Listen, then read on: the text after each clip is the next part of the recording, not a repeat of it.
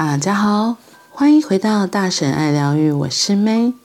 今天的 One Day 有一天，我们要说的是幸运。一个人的幸运，成为世界的厄运。如果有上帝，有时你真不知道上帝的真实意图是什么。他让一个人的运气异常好，却因此让千千万万人陷入厄运。是什么道理呢？一九三一年八月二十二日，英国贵族约翰·史考特·爱丽丝正在慕尼黑大街上开着他的新车。爱丽丝是个小时不加，大时不了了的贵族。她在伊顿中学的表现让她的男爵爸爸感到，他恐怕遗传了我所有的缺点，而我仅有的优点，他连一点也没有遗传到。他真是个非常愚钝且懒散的孩子。一九三一年，他被送到德国学德文。那年十八岁，他到慕尼黑拜访巴本海姆家族，预计只待一礼拜。他就为自己买了一台全新的红色菲亚特，载着巴本海姆十六岁的少爷去兜风。果然是一派纨绔子弟的作风。那天天气晴朗，视线良好。爱丽丝沿着路德维格大街开，要右转布莱涅大街时，有个人正要过马路，没注意来车，爱丽丝把他撞个正着，那个人倒了下去。爱丽丝本来想糟了，没想到那个人自己站了起来，居然没有受伤。爱丽丝印象很深，因为那个人留着方形的小胡子。是的，被撞的人就是希特勒。爱丽丝赶紧摇下车窗，但她德文很烂。巴本海姆家的少爷和小胡子谈了几句，小胡子说他没事，拍拍身上灰尘，还和爱丽丝握手致意。希特勒当时刚冒出头，他的书《我的自传》刚刚突破五万本的销量，他在咖啡馆偶尔会有人请他签书。他将要过四十三岁的生日，那天他心情和天气一样好。运气更好，被汽车撞到一点事儿也没有。三年后，爱丽丝又见到希特勒。爱丽丝娶了德国新娘，他们在德国度蜜月的第一晚，到歌剧院看戏，遇到希特勒在隔壁包厢。这时，希特勒已是德国总理。他清楚记得爱丽丝那个开车撞到他的英国贵族。两个人开心交谈了好一会儿。历史有几秒钟是掌握在我笨拙的双手中。爱丽丝回来后回忆是这样说：“是的，她真的差一点改变了世界。但就算她把希特勒撞死，也不会改变她爸爸对她的看法，只会更加深对她的失望吧。”克劳斯·冯·是道芬贝格上校是德国战功卓越的军官，他年轻时是纳粹支持者，希特勒的信徒。一九四三年，他在北非战场受重伤，失去左眼、右手臂和左手两根手指。他回柏林养伤时，思考纳粹的疯狂、德国的前途，心中浮现一个计划：他要暗杀希特勒。事情就这么巧，因为他复原后也无法再上前线，加上重伤有功，所以被指派的新工作是。瓦尔基里计划这个任务是元首出现不测时，由他负责指挥应变和维持政府秩序，所以他有很多机会可以直接进入希特勒的军事指挥中心，号称“狼窝”的秘密碉堡，和希特勒一起开会。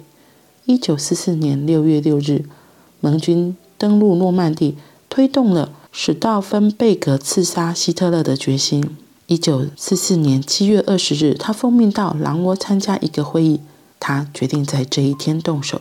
他是有重任在身的高级军官，又得到元首的信任，自然能轻易避开盘查。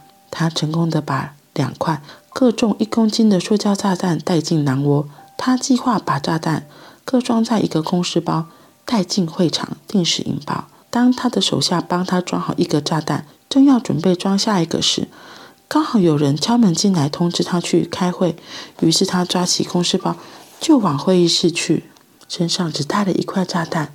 他进入会议室时，所有人正站着围在大长桌边，聚精会神地开会。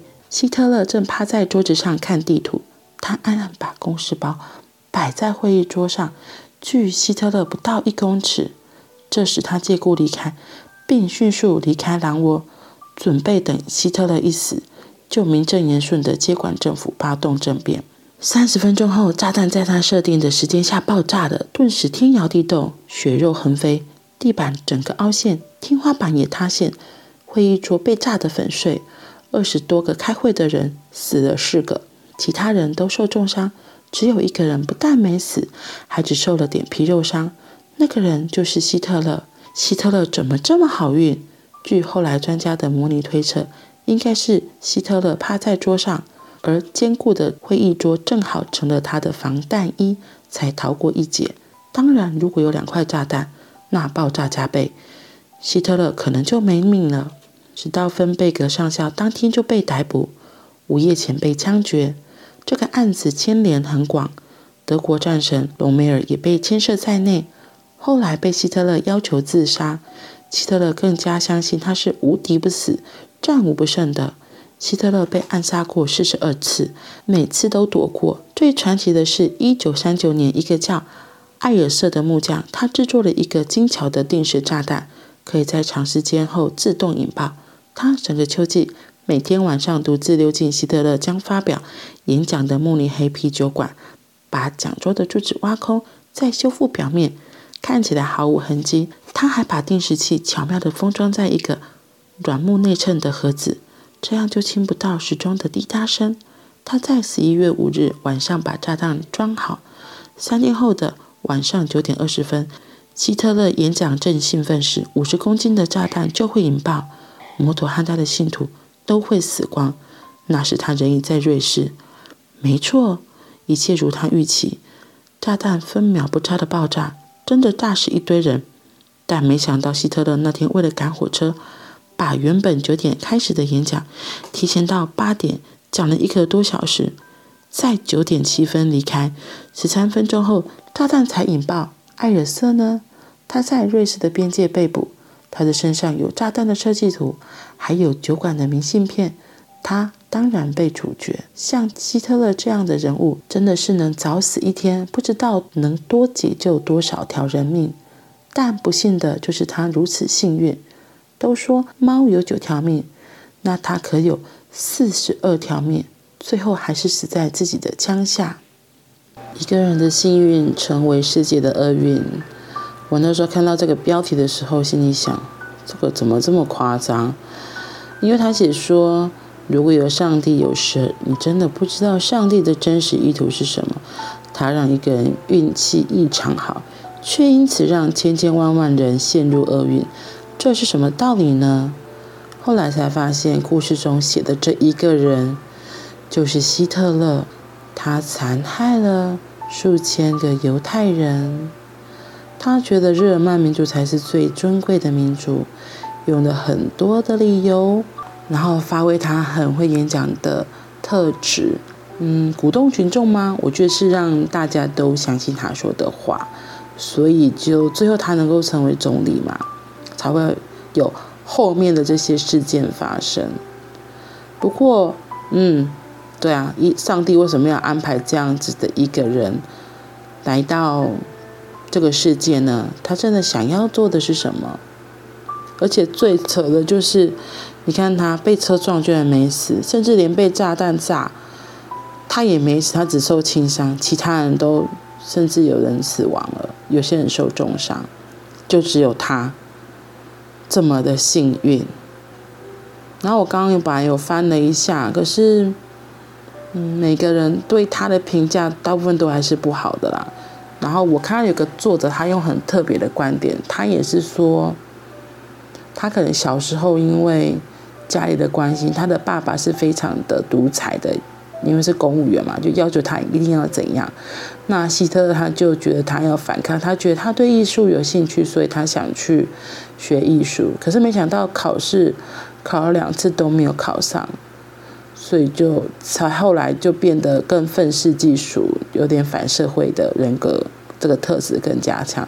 所以我记得那个书的作者很好笑，他就说，会不会那时候那个艺术学院他愿意收这个没有艺术天分的希特勒，就不会有后面这些事件发生的。